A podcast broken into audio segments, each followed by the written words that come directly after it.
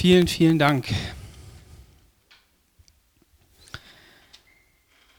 Es ist immer wieder sehr überraschend und doch wissen wir es, wenn wir in den Gottesdienst kommen und irgendetwas haben, ob wir im Lobpreis sind oder in der Leitung oder eben in der Predigt.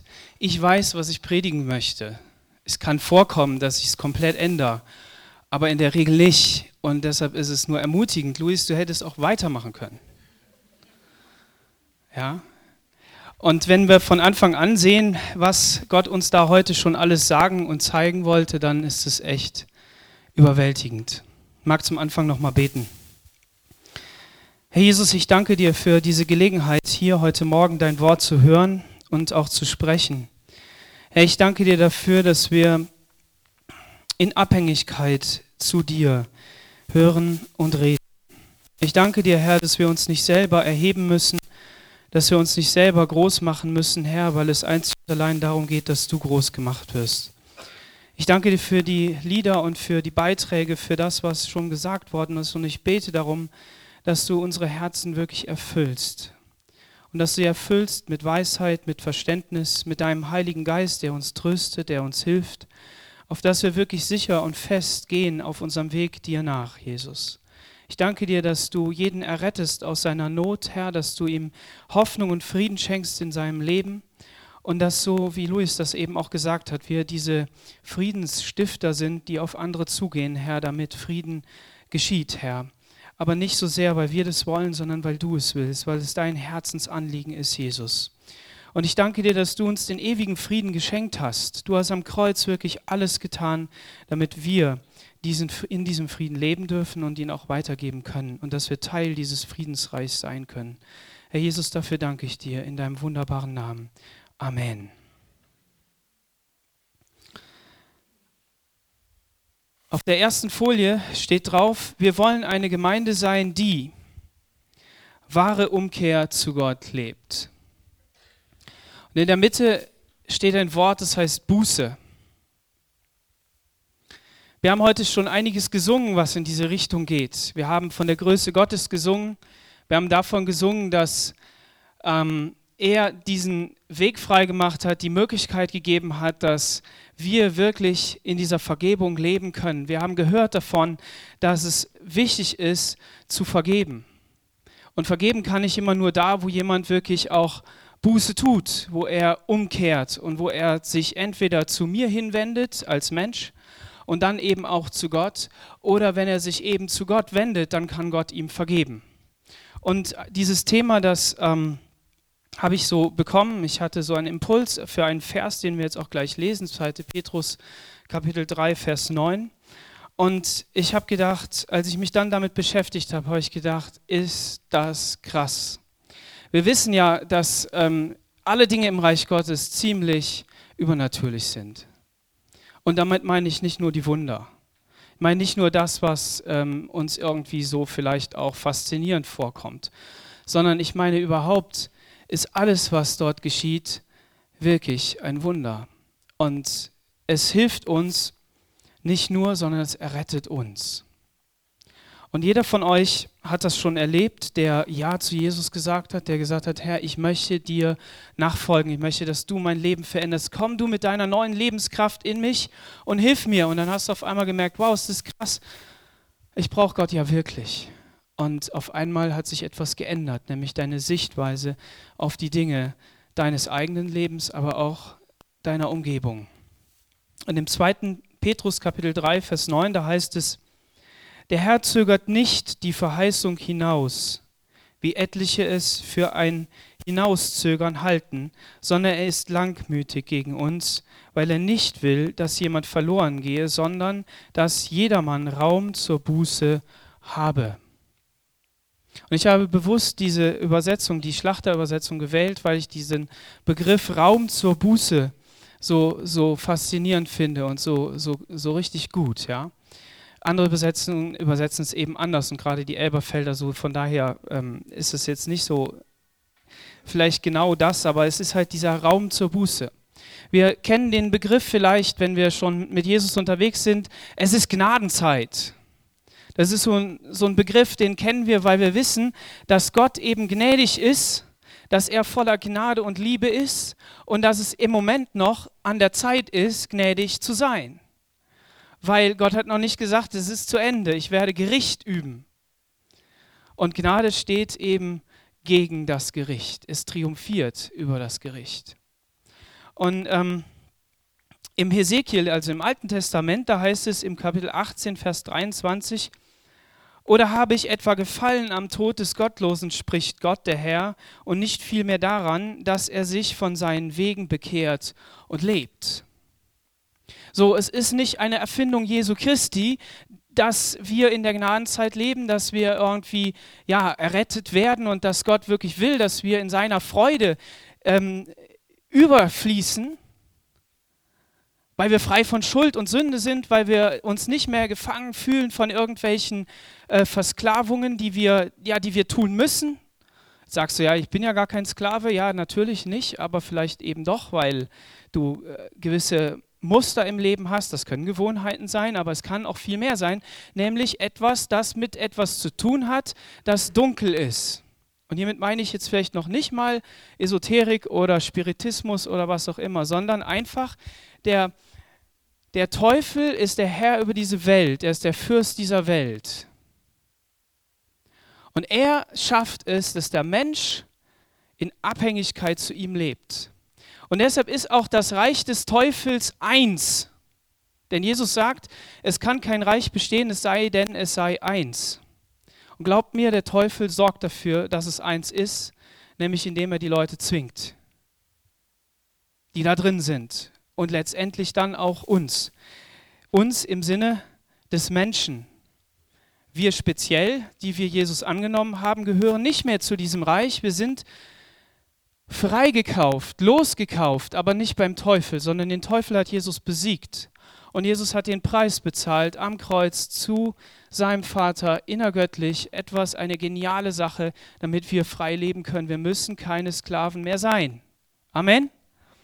Und das ist richtig gut. Und diese Botschaft gilt jedem, jedem Menschen auf dieser Erde. Und deshalb ist es so wichtig zu verstehen, was Buße ist. Wir kennen ja Bußgelder, ne? Die sind nicht so prickelnd, die sind nicht so schön. Mein letztes Bußgeld ereignete sich hier an dem, an dem schönen Berg da runterfahren 30, drauf geachtet, kein Problem. Danach immer noch 30, aber ihr wisst, wenn eine lange Gerade kommt, dann ist es schwierig.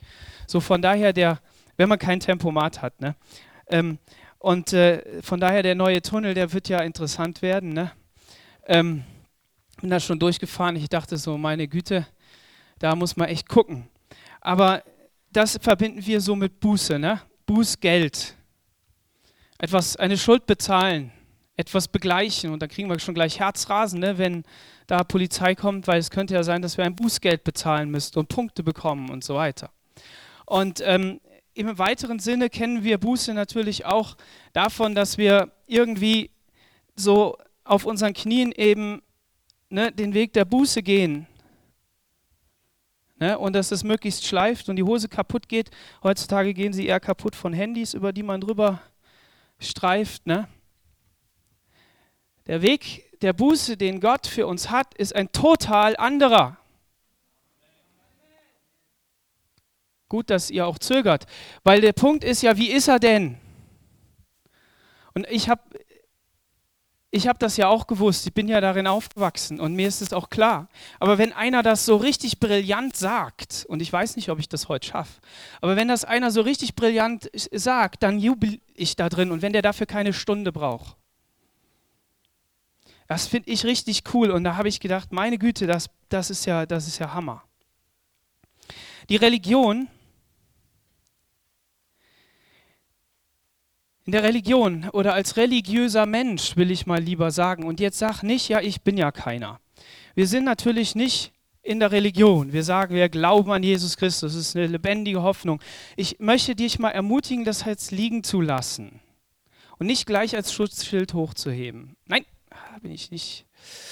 Sondern zu sagen, nein, ich lasse das mal auf mich wirken. Ich versetze mich mal in die Lage einesjenigen, der religiös ist. Und lass das mal auf mich wirken. Also ein Mensch, der eben religiös ist, der muss etwas leisten, um Gott zu gefallen.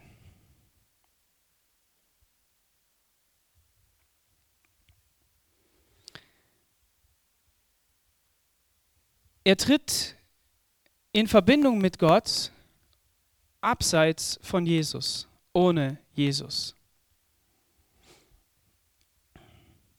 Er versucht Gott zu beschwichtigen und den Wohlgefallen Gottes zu erlangen durch verpflichtete Heiligkeit, Arbeitsleistung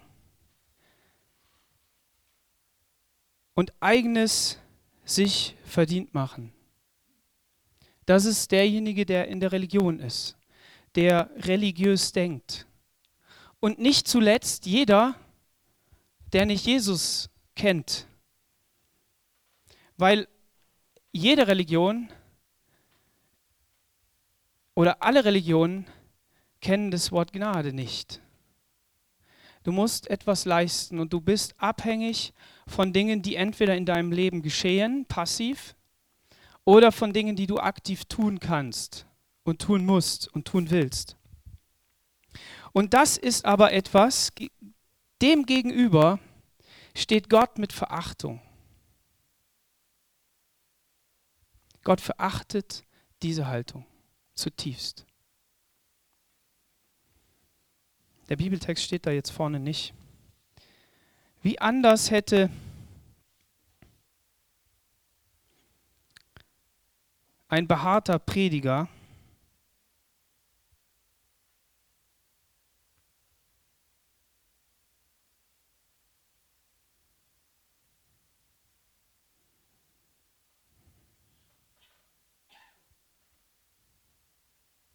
sagen können, ihr Otternbrut, ihr Schlangenbrut, bringt Werke der Buße. Da kommen Menschen zu Johannes an den Jordan und sagen, wir wollen auch dieser Botschaft hören und wir wollen etwas tun, damit wir diesen Weg bereiten, den, von dem du da redest, diese Buße tun, von der du da redest. Und dann sagt der Johannes zu ihnen, zu diesen, zu diesen Religiösen, und er sagt, ich bewerfe euch und ich sage, dass ihr vom Wesen her Menschen seid, die eine Schlangenbrut sind, die zu verachten sind, die man nicht annehmen kann, bringt Werke der Buße.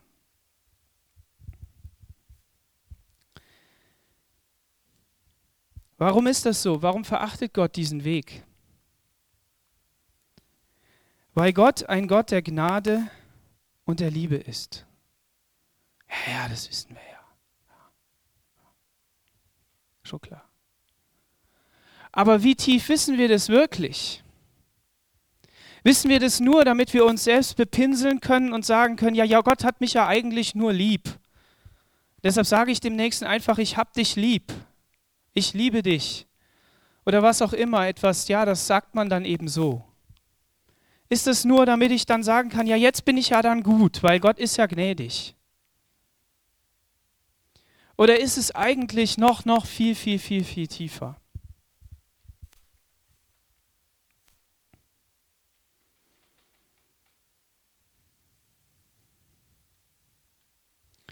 Gott gibt nicht irgendjemandem etwas, weil er es verdienen würde, sondern alle haben gesündigt, da ist nicht einer, der gerecht ist. Es gibt also auf dieser Erde niemanden, der die Gerechtigkeit Gottes in irgendeiner Art und Weise ein bisschen verdienen würde. Nicht einen.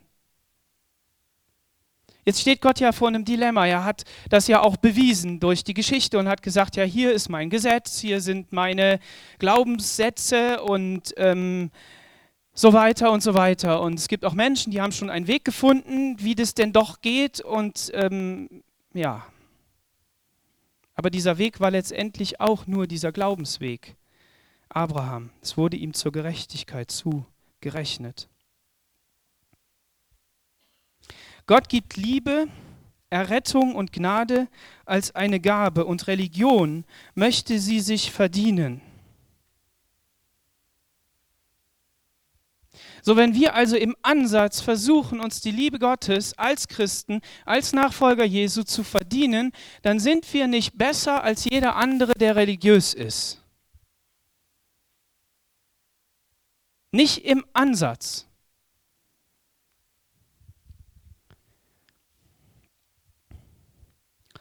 Und der Punkt ist, und jetzt trifft es uns noch härter, die wir schon länger dabei sind, Religion ist die Liebe zur Tradition anstatt zu Jesus.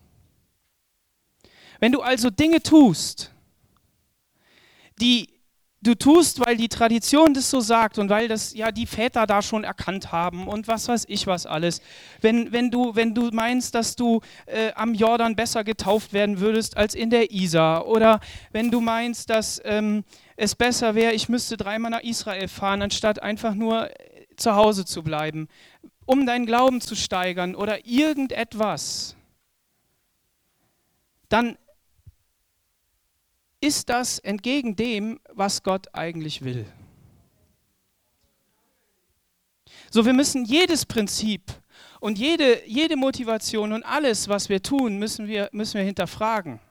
Und müssen wir sagen, Herr, wie ist das? Das heißt ja nicht, dass wir dann verloren sind in, ähm, im Weltall oder so und jetzt nicht mehr weiter wissen. Es ist ja nicht Dinge, nicht so, dass alles verschwindet und wir auf einmal gar nichts mehr wissen. Nein, nein, darum geht es nicht. Sondern es geht um die Motivation, die dahinter steckt. Wir können ganz schön traditionell sein und das ist auch gut so. Aber wenn wir das aus, wie heißt es da an der Stelle, alles, was ihr tut, tut aus. Ja, sag's nochmal laut. Alles, was ihr tut, tut aus Glauben. Und alles, was ihr nicht aus Glauben tut, ist Sünde.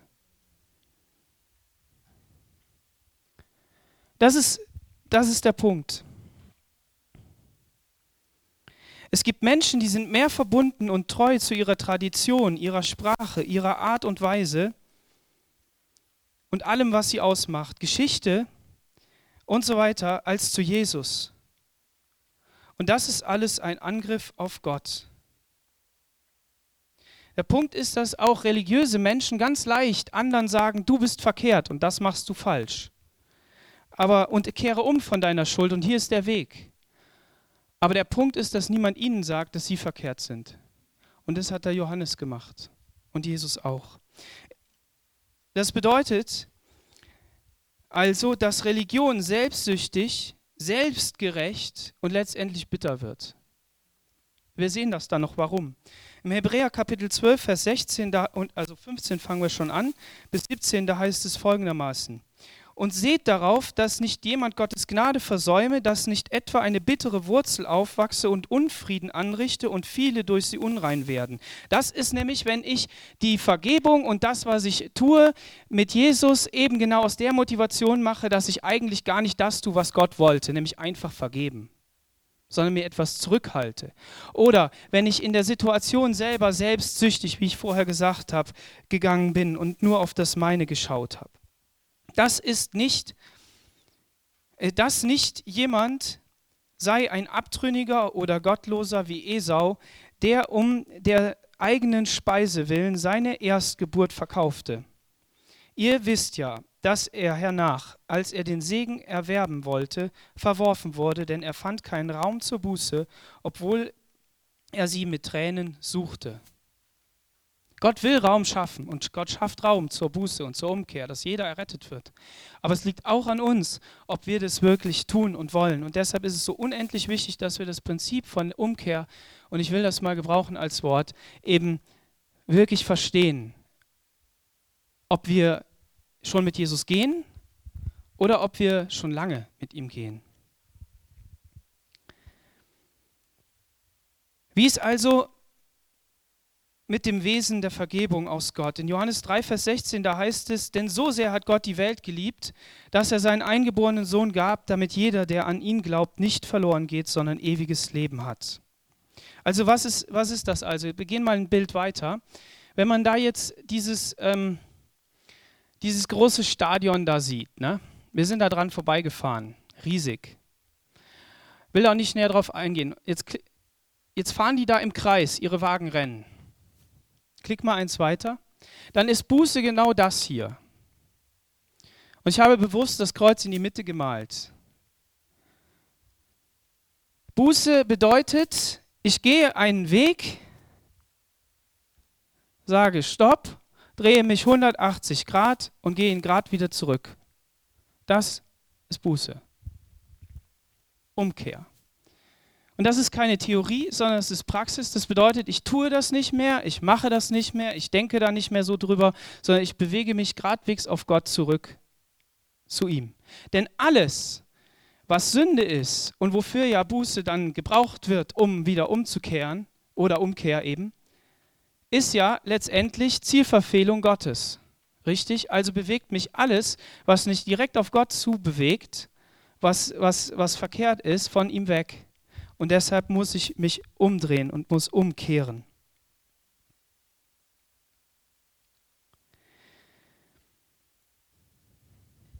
Also Buße ist der Schlüssel, um zwei Dinge loszuwerden. Das eine ist die natürliche Verhaftung zur Sünde und das zweite ist die Sünde aus der Entscheidung heraus. sind also zwei Dinge. Das, das eine, die eine Hälfte betrifft also meine, meine Entscheidung in der Situation und das zweite ist meine religiöse Haltung, die ich natürlicherweise als Mensch so mit auf den Weg gekriegt habe.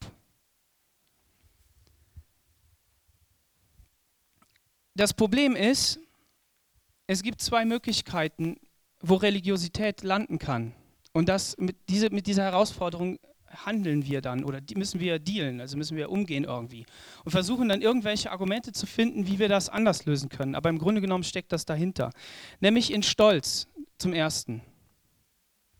Und das Zweite ist, dass wir zurückweisen und abstoßen oder uns abgestoßen fühlen. Denn wenn der Erfolg ausbleibt, oder wenn, wenn ich Erfolg habe im Ausführen der religiösen Vorschriften und Regeln, wenn ich also die Gemeinderegeln befolge, wenn ich mich, mich handsam hier verhalte und wenn ich alles das tue, was der Franz sagt und was der Daniel sagt und was der Christian sagt und was der Luis sagt und was mein Nachbar sagt und was die Schwester aus der linken hinteren Ecke sagt, dann bin ich ganz schön lieb. Ja? Weil man sonst nicht, wisst ihr warum? Weil die sagen ja, du bist nicht lieb. Wenn du das so weitermachst, komme ich nicht mehr. Und dann passiert es, dass in demjenigen, der die Regel aufstellt, Stolz entsteht. Oder in demjenigen, der die Regel befolgt. Ja, ich schaffe das. Und dann war da so ein Beispiel, eben kennt ja die Klagemauer und äh, in, in Jerusalem und dann gibt es ja verschiedene Trachten, die man da anziehen kann und dann weiß man ganz genau, ja, der befolgt die Regeln aber noch ein bisschen besser und der befolgt die Regeln noch ein bisschen besser. Und wenn ich hier an der Mauer bin, dann bin ich ja ganz gerecht. Und da müssen wir aufpassen, dass wir selber als Gemeinde Jesu diese Regeln nicht aufstellen und dass wir so auch nicht, nicht umgehen miteinander. Du bist stolz und arrogant. Das Problem ist, und das ist ein ganz krasses, ich fand den, fand den Sprung total cool. Wisst ihr, wer auch stolz und arrogant geworden ist? Der Teufel, und dann wurde er rausgeschmissen. Er hat sich über Gott erhoben. Und das ist dasselbe. Oder du schaffst es nicht und dann wirst du gering geschätzt. Ja, der schafft das nicht, der kriegt seine Ehe nicht hin. Der kriegt die Kinder nicht hin, aber meine Kinder, die sitzen da immer. Die sind auch immer lieb. Aber der, die sind ja so flippig. Hast du schon wieder gesehen, was der anhat? Dass er die Hände in Hosentaschen hat, wenn er predigt und vor den Leuten steht. Würde ich ja nicht machen. Hör doch auf die Botschaft von Jesus und nicht, ob ich die Hände in den Hosentaschen habe. Meine Güte. Die Konformen, es gibt Konformen, die sind gut. Und ich bin da echt dafür. Es sieht echt gut aus, wenn jemand schön gekleidet ist, sich vornehm benimmt und so weiter. Aber wenn es ums Echte geht, dann müssen wir auch aufs Echte hören. Und lass dich nicht ablenken von den Dingen, die da drumherum sind. Und, und der Punkt ist, und das ist ja jetzt das, selbst wenn das eine mit dem anderen nichts zu tun hat und wenn es genau richtig wäre, dass ich die Hand nicht in die Hosentasche tun darf, aber was entsteht in deinem Herzen? Ganz schnell, wir brauchen Zeit. Stolz. Du erhebst dich über mich. Wenn du da drin verhaftest, wenn du sagst, meine Güte, ich sag dir mal, der soll die Hand aus den Hosentaschen tun, dann ist schon gut, ne? ist gar kein Problem und der Herr segne ihn. Und dann sagst du das, dann ist gut. Aber wenn du dich erhebst und daraus noch ein Gerede machst, dann haben wir ein Problem. Und dann haben wir genau das Problem hier.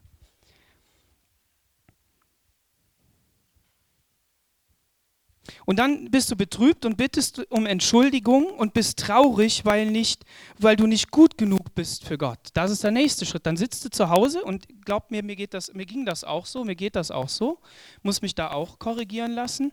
Dann sitzt man dann da und sagt, ach Herr Jesus, hab schon wieder Mist gebaut und du kannst mich ja nicht segnen und vergib mir. Wie schnell ist man da doch drin, oder? Dann, dann, dann geht das so, ja, sollen alle nach vorne kommen, die gesegnet werden, ne?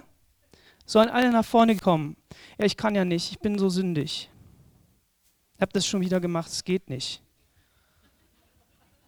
Ich habe schon gehört, dass Leute, die sich ganz schlecht äh, empfunden haben, doch nach vorne gegangen sind und sind total gesegnet worden. Mit Geist erfüllt worden oder was weiß ich was. Jesus hat das Leben gelebt, das du nicht gelebt hast und nicht leben kannst. Er ist den Tod gestorben, den du hättest sterben müssen. Das bedeutet, dass wir uns selbst nicht in der Situation so martern müssen, wie Jesus sich da gemartert hat und hat martern lassen. Und wir müssen auch nicht die Last auf uns nehmen, die Jesus da am Kreuz auf sich genommen hat. Warum? Weil er hat die schon weggenommen. Das bedeutet ja nicht Freibrief für uns, wir können jetzt loslaufen. Kein, äh, das ist nicht der Fall. Das, darum geht es nicht. Das, da kommen wir noch drauf. Sondern es geht einfach darum, dass wir die Tiefe dieser Erkenntnis wirklich selber auch erkennen. Und das geht zweimal. Entweder ich beschäftige mich damit und zum Zweiten, das ist die Hand des Heiligen Geistes, die uns da tiefer reinführt. Denn der Punkt ist, wenn wir, wie ich das eben bei dem Beispiel sagte, das eine hat mit dem anderen nichts zu tun, es entsteht aber trotzdem Sünde und, und, und, und Dinge im Herzen, die nicht gut sind, dann ist es genau das, wo wir da reinkommen. Und wenn wir aufhören, uns zu vergleichen, mit dem anderen und mit uns selber und was weiß ich was alles, sondern gottzentriert sind. Nicht sündenzentriert, nicht, nicht erfolgszentriert, nicht, ähm, nicht dass, dass ich was haben will von Gott, sondern wenn ich gottzentriert bin, dann ersehe ich mich doch in dem Betrachten von Gott immer als sein Kind. Und dann muss ich zwangsläufig auf Jesus schauen, weil ohne Jesus kann ich nicht Kind Gottes sein. dann weiß ich, wie viel er mir vergeben hat und dass er mir vergeben hat. Und auf einmal kann ich wieder zu Gott kommen. Und das ist der Punkt, wenn, wenn, wenn, wir, das wirklich, wenn wir das wirklich begreifen, dann, dann sind wir echt einen Schritt weiter. Aber einen richtigen.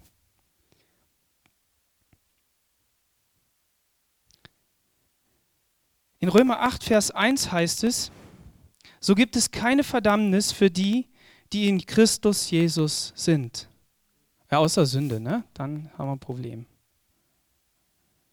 Nein, der sagt, es gibt keine Verdammnis für die, die in Christus Jesus sind.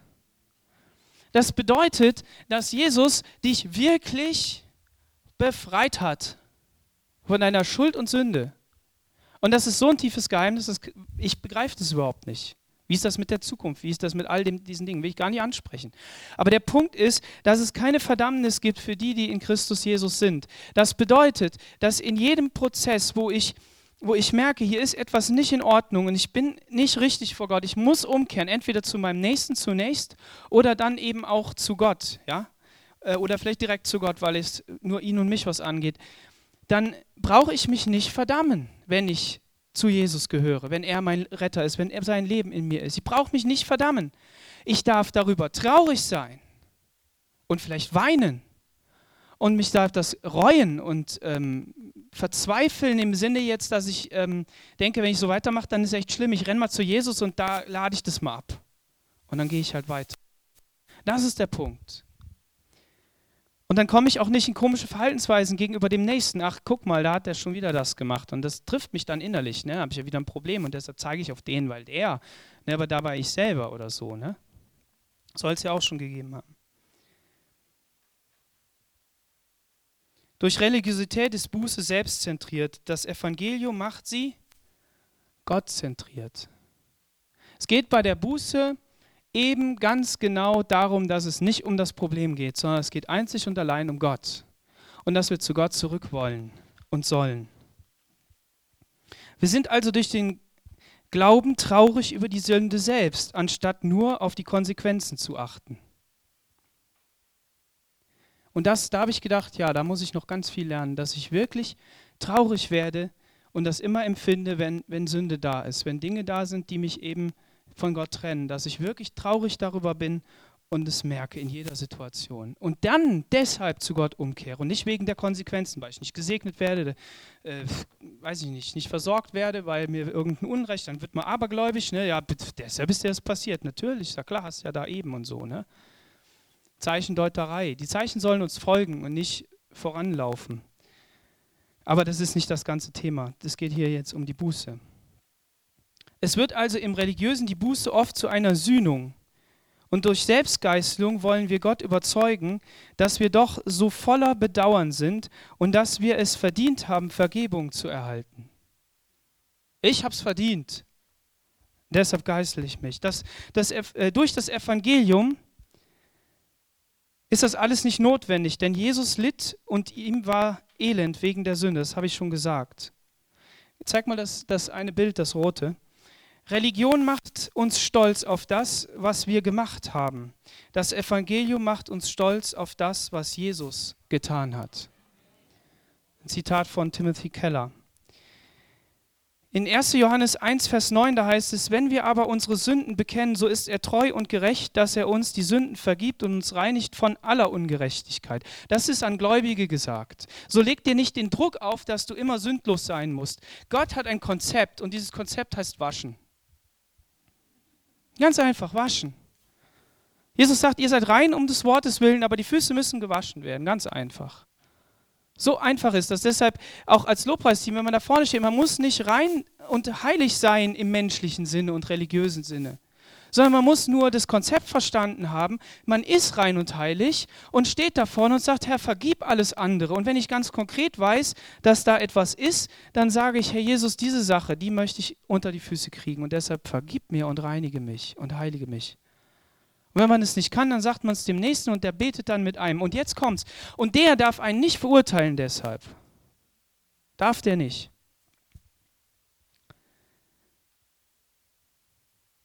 Durch Religion wollen wir uns die Vergebung verdienen, aber das Evangelium empfangen wir einfach. Äh, durch das Evangelium empfangen wir sie einfach. Es geht nicht um Verdienst, sondern es geht eben um das einfache Empfangen. Durch das Wissen, dass wir Jesus auf unserer Seite haben, oder besser gesagt, dass wir auf der Seite Jesu sind, weil er für uns bezahlt hat, fällt es uns leicht, die Sünde zu bekennen. Wir brauchen uns nicht anzustrengen, sie möglichst gut aussehen zu lassen, weil es ja bei der Religion eben genau der Fall ist, die aus den guten Werken besteht, da macht es eben notwendig, weil wenn die Sünde ja möglichst klein ist, dann reichen meine guten Werke ja, um das zu tun, um das aufzufangen.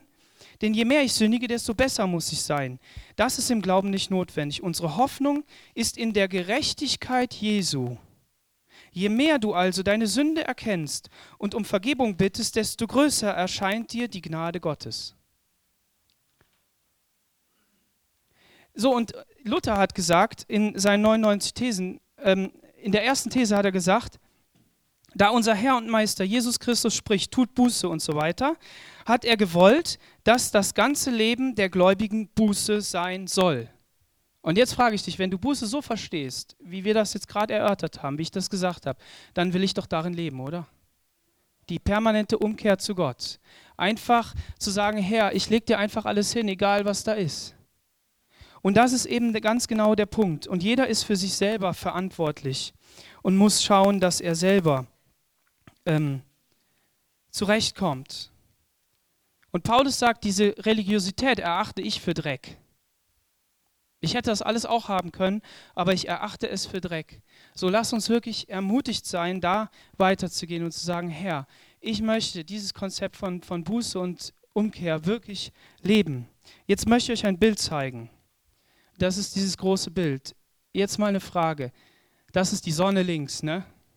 Wir könnten jetzt noch, ich weiß nicht, 20, 30, 1000 Sterne daneben machen, da wäre die Sonne genauso klein wie die Erde. Ne, wisst ihr, wisst ihr, ne? Dass das so ist. Also wenn wir jetzt die Sonne so klein machen wie die Erde, dann kommt daneben nochmal so ein Stern. Ne? Okay, jetzt die Sonne ist, ist Gott, ne? Und er will vergeben. Und ähm, wir da auf der Erde sagen, ja, Moment mal, also pass mal auf. Du hast es jetzt dreimal gemacht, ne? Zu unserem Nächsten. Du hast es jetzt dreimal gemacht, das geht aber nicht.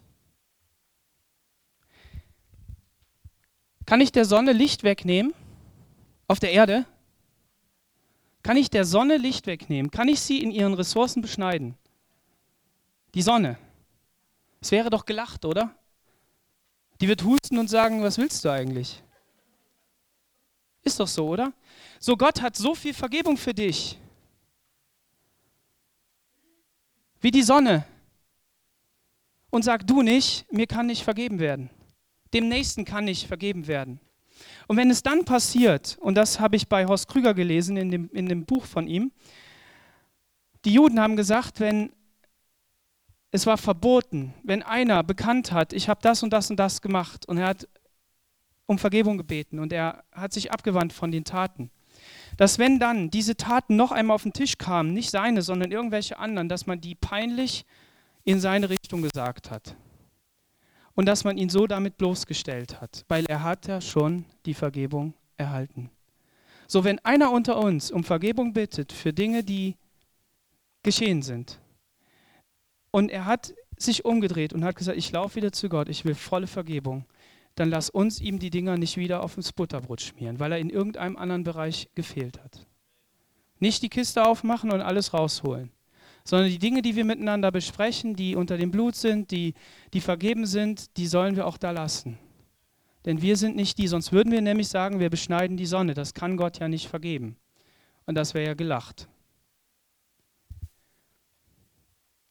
Ich möchte nur noch sechs Punkte ganz kurz sagen und dann komme ich zum Ende. Also wirklich, die Buße ist eine Buße von der eigenen Sünde, nicht der Sünde des anderen. Wahre Buße ist ein Eingestehen der eigenen Sünde für mich selbst. Und die Buße ist auch nicht weltliche Reue. So ein Strick muss da fühle mich ganz schlecht sitzen vor dem Fernseher und weil der gesagt hat, spende ich, jetzt fühle ich mich besser. Es ist auch keine heidnische Buße, um Gott zu beschwichtigen, das haben wir eindeutig gesagt. Es ist auch keine generelle Buße, so nach dem Strickmuster, ja, das habe ich getan, vergib mir, ja, die anderen sind aber auch nicht so äh, gut. Ne? Und es macht schon nichts. Sondern es geht immer um konkrete Sachen. Und es ist auch keine Buße der Ausrede, wegen meiner Geschichte. Das gehört zu mir. Wenn Gott dir gezeigt hat, dass das verkehrt ist, dann ist es verkehrt. Aber nicht bei dem anderen. Jetzt kann der andere schon Hilfestellung machen und sagen, du, ich erkenne das und das, prüf doch mal, ob das in Ordnung ist. Es kann doch sein, dass man es eindeutig sieht, das ist eine andere Sache. Aber versteht ihr, was ich meine?